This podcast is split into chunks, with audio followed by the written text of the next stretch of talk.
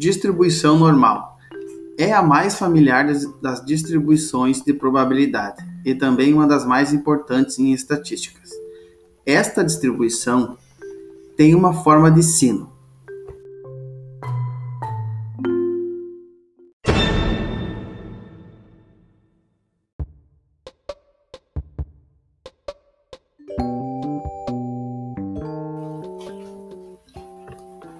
A curva normal tem forma de sino, ou seja, é unimodal e simétrica, e seu valor de máxima frequência, moda, coincide com o valor da média e da mediana.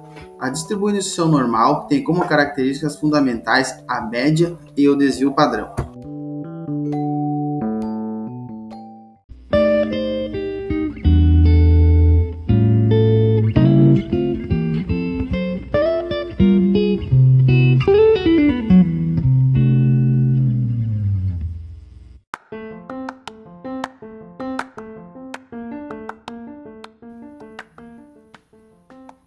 Para achar sobre a curva normal, devemos conhecer dois valores numéricos, a média e o desvio padrão.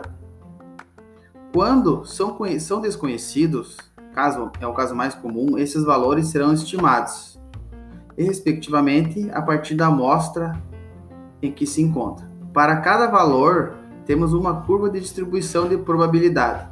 Porém, para se calcular áreas específicas, faça o uso de uma distribuição particular a distribuição normal padronizada, também chamada de estandardizada ou reduzida, o qual é a distribuição normal.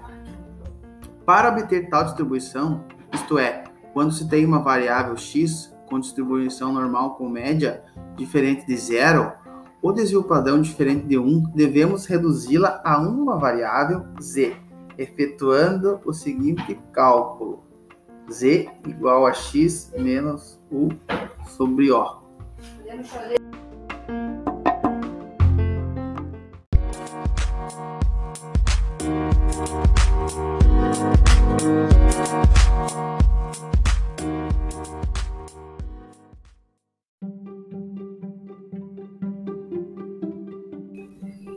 Dando sequência a como, como se calcula a distribuição normal assim, a distribuição normal passa a ter média zero e desvio padrão O igual a 1, pelo fato da distribuição ser simétrica em relação à média.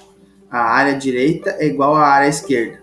Por ser uma distribuição muito usada, existem tabelas a qual encontramos a resolução de suas integrais. Assim, a tabela fornece áreas acima de valores não negativos, que vão desde 0,00 até 4,09.